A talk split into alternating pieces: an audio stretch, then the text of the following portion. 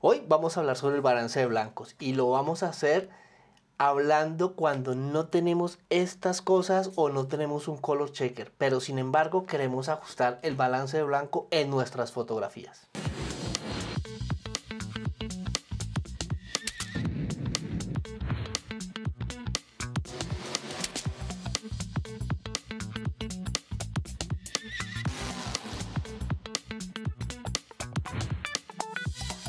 Hola fanáticos de la fotografía, bienvenidos a su canal. Soy John, fotógrafo y estoy radicado en la ciudad de Bogotá. Bueno, vamos a, hablar del balance de blancos. Y lo que voy a hacer es que estoy manejando dos cámaras. Una cámara la voy a manejar con una exposición neutra y la otra cámara voy a empezar a jugar con ella con el balance de blancos, irme hacia los colores cálidos, irme hacia los colores fríos para que ustedes puedan ver en directo esta manipulación del color, cómo se hace en video, que es exactamente lo mismo que se hace en fotografía, porque ustedes saben que el video es simplemente una serie de fotografías, da la, la ilusión de movimiento. Como les dije, hoy vamos a hablar sobre el balance de blancos. Son esos conceptos que son básicos para poder realizar una fotografía correctamente. Correctamente dependiendo de lo que tú quieras hacer. Todo esto relativo depende de muchísimas cosas como por ejemplo tu creatividad. En algunas oportunidades les mostré un video donde hablé de cómo utilizar esta tarjeta de grises. Ese video lo voy a dejar acá para contarles a ustedes y lo puedan ver. Sin embargo, ustedes han visto también que en las diferentes workshops que realizo y que les muestro a ustedes en el canal también estoy utilizando el color checker.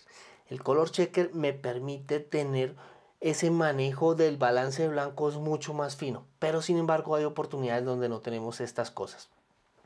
Y queremos ser creativos y queremos darle unos aspectos diferentes a las fotografías o al video. Esto aplica para las diferentes cosas. Vamos a hacer un pequeño resumen.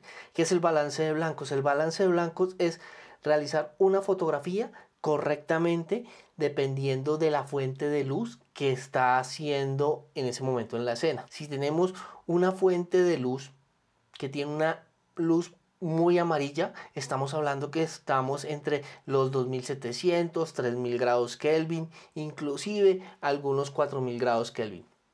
Eso es que se ve la imagen, la escena está amarilla. También tenemos la luz del sol, que en promedio son 5000 Kelvin. Tenemos la luz del flash, que son 5600 grados Kelvin. Tenemos días nublados, esos días en los cuales el cielo está totalmente cubierto por nubes. Ahí tenemos una luz más o menos de unos 6000 Kelvin. Y cuando estamos en la sombra, tenemos más o menos unos 7000 grados Kelvin. Esto se ve en las cámaras de fotografía cuando estamos manipulándola, esos diferentes iconos quiero realizar la fotografía. Entonces, dependiendo de la escena en la cual voy a hacer la fotografía, coloco en mi cámara ese icono. Pero para compensar, siempre y cuando queremos que la escena quede neutra. Estamos en un día muy soleado.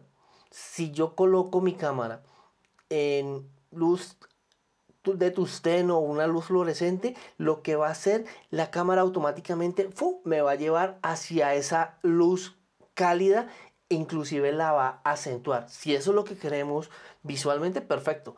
Pero si queremos compensar esa luz, entonces colocamos al revés. Colocamos, por ejemplo, un día nublado, el icono de nublado, y entonces contrarresta ese amarillo que está en la escena con ese azul, ambos se combinan y nos da un color neutro, si eso es lo que queremos hacer. Por el contrario, yo tengo una luz que me da unos tonos como fríos, entonces yo puedo hacer otras cosas. Ustedes conocen esos papeles de transparentes que tienen translúcidos que son papel celofán o hay unos filtros especiales. Entonces yo lo que hago es que le coloco ese filtro a mi luz azul para que compense y me quede una luz neutra.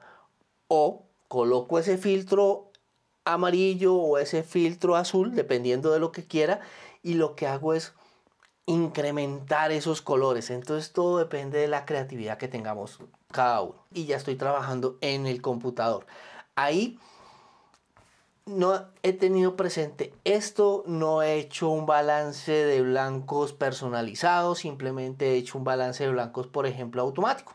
Pero quiero saber exactamente cómo está la luz y llevarla a un tono neutro para poder trabajar con ella y luego empezar a hacer las cosas creativas. Yo quiero una imagen que se vaya hacia la luz cálida, quiero una imagen que se vaya hacia la luz azul. Entonces lo que puedo hacer es buscar en la imagen un punto donde esté un color neutro. Color neutro, sí, un color neutro. ¿Y cómo sé que es un color neutro? Pues un color neutro es aquel donde ustedes tocan, por ejemplo, con Lightroom, el cuentagotas, lo llevan y donde todos los valores que están en ese momento son unos valores muy parecidos, muy similares como estamos trabajando con RGB, entonces el R, estoy diciendo un ejemplo, el R 30%, el G 30.5%, el B 29.9%. Como ustedes ven, los valores están muy cerquita. Ese es un punto adecuado para coger con el cuentagotas y darle ahí para que la imagen automáticamente quede balanceada. Quede balanceada es que quede neutra, vaya hacia el neutro. Y ya sé que estoy trabajando en una imagen neutra y yo ahí empiezo a editar, empiezo a mirar hacia dónde me quiero ir por diferentes temas, porque quiero una luz amarilla quiero darle, por ejemplo, en una sesión de fotografía de retrato, estoy trabajando con una modelo, con un bikini y quiero darle ese toque, aunque lo esté haciendo en estudio, que esto, el ambiente está muy cálido, que está bajo la luz de un sol brillante. Entonces, ya partiendo de esa imagen neutra, empiezo a llevarla hacia los colores cálidos en la parte del Lightroom. 4000, 3000, dependiendo de lo que ustedes quieran hacer. Ahora, por el contrario, tengo una modelo y está vestida con un abrigo.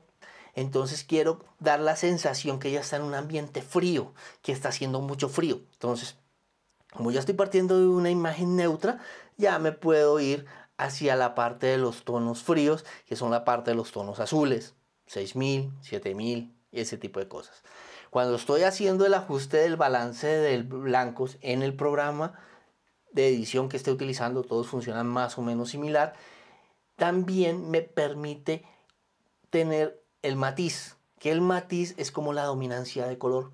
Entonces, cuando estoy haciendo esa parte en ese color neutro, el programa sabe y me ayuda a eliminar la dominancia de esos colores neutros. Ahí estamos hablando de que son imágenes que tienden hacia el verde o tienden hacia un color magenta. Entonces, ese punto en especial que les, hemos, que les he dicho me ayuda a eliminar esas dominancias. Ya, igual como en lo anterior, si yo quiero tocar la imagen nuevamente, entonces ah, empiezo a jugar con el matiz. Y ahí hay otro punto importante. En este video que yo les mostré anteriormente, les hablé sobre la calibración del monitor. Trabajar con monitores calibrados. Porque puede que en teoría yo estoy viendo que la imagen está en un color neutro. En mi teoría porque utilicé una tarjeta de blancos, utilicé el color checker o hice ese truco que les acabé de mostrar del punto neutro. Pero sin embargo la imagen me sigue saliendo cálida. Y uno dice, pero ¿por qué? Si ya en teoría debería estar todo perfecto. No, lo que pasa es que el monitor con el que estoy trabajando me está engañando porque puede que ese monitor esté descalibrado y esté mandando los colores hacia la zona cálida o por el contrario, los esté mandando hacia la zona fría. Y estoy tratando de compensar algo para llevarlo, por ejemplo, a un neutro, que yo quiero una foto neutra y estoy tratando de arrastrar esa imagen en un monitor que está en este ejemplo en la zona fría y estoy tratando de mandar la imagen a que vaya a la mitad. Cuando lo voy a ver en un monitor, en otro monitor que realmente sí esté calibrado, entonces vamos a ver que esa imagen se me ha ido completamente hacia la parte de los cálidos. ¿Pero por qué? Y ahí empezamos a tener problemas.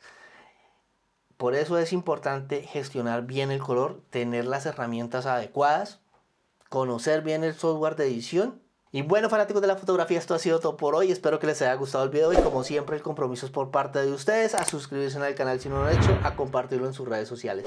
Y como siempre les digo, nunca, pero nunca dejes de hacer fotos. Nos vemos.